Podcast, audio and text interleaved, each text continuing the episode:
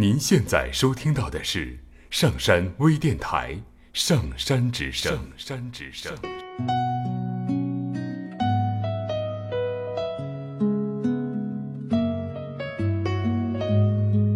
听故事，做催眠，对话内心的最深处，与我们一起畅游故事的海洋，聆听资深心理咨询师刘铁铮的催眠故事会。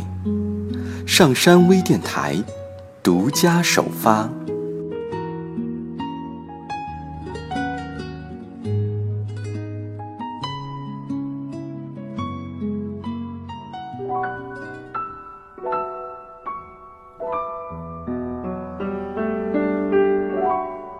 欢迎收听今天的催眠故事会，我是铁铮。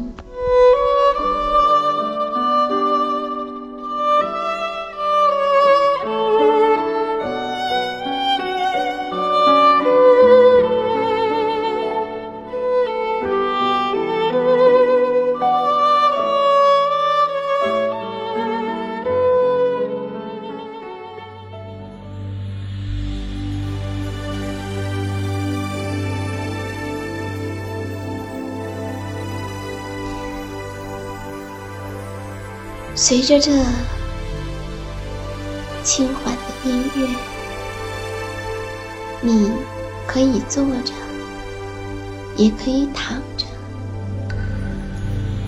你可以闭上眼睛，也可以不用闭上眼睛，你可以听我说话，也可以不必听我说话。你可以听得清我说话，也可以不用听得清我说话。现在我来讲一个故事。在十一月份来临的时候，在加拿大北部的森林里，仿佛一瞬间，大自然。就沉沉的睡过去了。白天越来越短，天气越来越冷。小动物们，你靠着我，我挤着你，缩成了一团儿。鸟儿也停止了鸣叫，甚至连勤劳的蚂蚁。也显得昏昏沉沉的，边走边打着哈欠，回到自己的窝。这个时候，动物们知道冬眠的时候到了。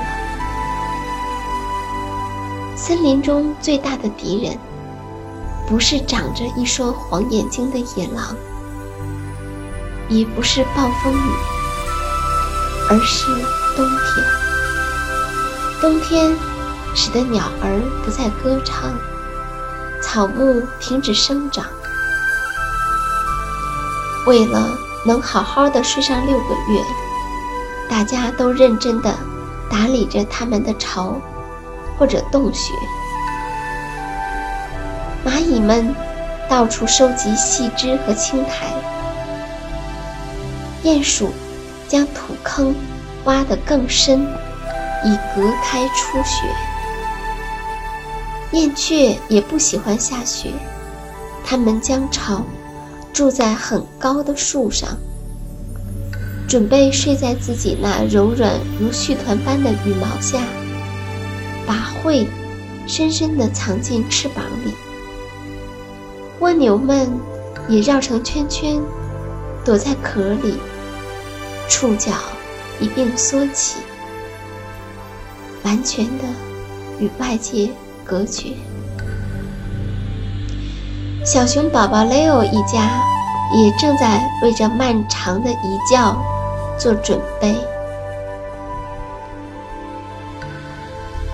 Leo 的妈妈喊：“快呀，Leo，去刷牙，带着你的玩偶，你的床已经准备好了，快去睡觉，不然，冬天到来时怎么办呢？而且，春天来的时候，你也会起不来哦。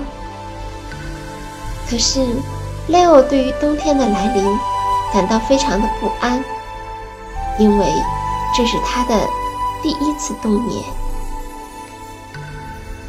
冬眠对于动物的宝宝来说可是一大考验。想想，当别的小动物，比如小兔子，一整天都在外面跑跳着玩耍时，自己却要躲在洞穴里，动也不能动，真是难以想象。雷欧抱怨说：“我的天呀，为什么要有冬天呢？好希望一直都是夏天，能继续在岩石之间奔跑。”在小溪里玩耍，把手掌伸进树干里，找出躲在里面的蜜蜂，吃甜甜的蜂蜜，还可以在地上打滚儿，那是多么欢乐呀！熊妈妈说：“哎，果然还是个宝宝。”和其他熊妈妈一样，Leo 的妈妈想要好好的休息。他储存了足够的蜂蜜，编织好了过冬的棉被，还修补了熊宝宝的玩具。在过去的几个月中，他很辛苦，还花了许多时间来教他的宝宝如何嗅出蜂蜜，而不被蜜蜂蛰到。但现在，他除了想睡觉，还是睡觉。长长的睡上一觉，陶醉地回想起了以往的每一次冬眠，像毛球一样的窝着，听着宝宝们的心跳声，静静地在家里养精蓄锐，迎接春天的到来。啊，冬眠真是美好的人生啊！他这样怀念着，可是，当他看着小熊 Leo 那不安的神情，他想起了自己，当自己还是一只小熊的时候，第一次冬眠时，似乎也一样对这漫长的睡眠充满了恐惧。他想，好像所有的人。在他小的时候，都不太喜欢冬眠。可这是为什么呢？如果 Leo 知道怎么表达自己的感受，他一定会说：“其实是因为有点害怕，觉得如果他不在这里看着这一切，可能所有的现状都会改变。他要睡那么久。”会不会在他醒来的时候，森林消失了，自然不见了，天空也没有了，甚至会不会连他的父母也不见了？会不会所有的树都倒了，蜜蜂也迁徙到了温暖的地方，在醒来时，一滴蜂蜜都没有了，什么都不见了？熊妈妈说：“妈妈知道你的担心和害怕，因为妈妈想起来，当我也是一只小熊的时候，也是一样的害怕。可是，你一定要对这一切有信心。你知道，好几百万年前，大自然就已经在那儿了。你的爷爷、曾爷爷。”还有所有的祖先，都要冬眠的。在你睡觉的时候，你会跟着地球继续转动。整个的冬天，你的心脏会持续的跳动，你的肺也会继续的放松的呼吸，而你的眼睛。将会在美丽的梦里看见所有的事物。甚至你会在洞穴里改变睡姿，也会在睡梦中听到一些小小的声音。所有你在夏天看到的景象，你的愉快的记忆，都会在你的梦里。是的，他们都不会消失。还有，在梦中，你还会慢慢的长大。这对我们每个人来说都是非常重要的。说完，他看着 Leo 的眼睛：“你相信妈妈吗？”于是，Leo 没有那么害怕了。他的不安，就好像白雪融化在了阳光底下。慢慢的，他闭上眼睛，在洞穴里安稳的睡着了。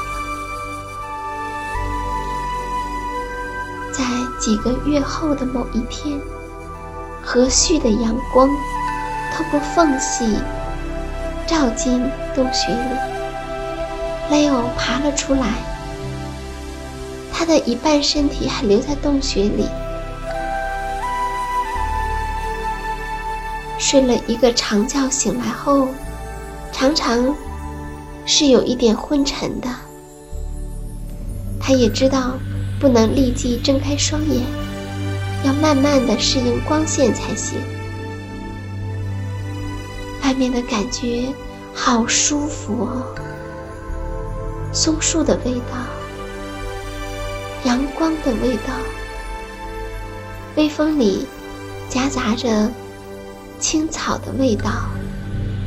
是啊，到处都弥漫着清新的气味儿，让人感觉到好舒服啊。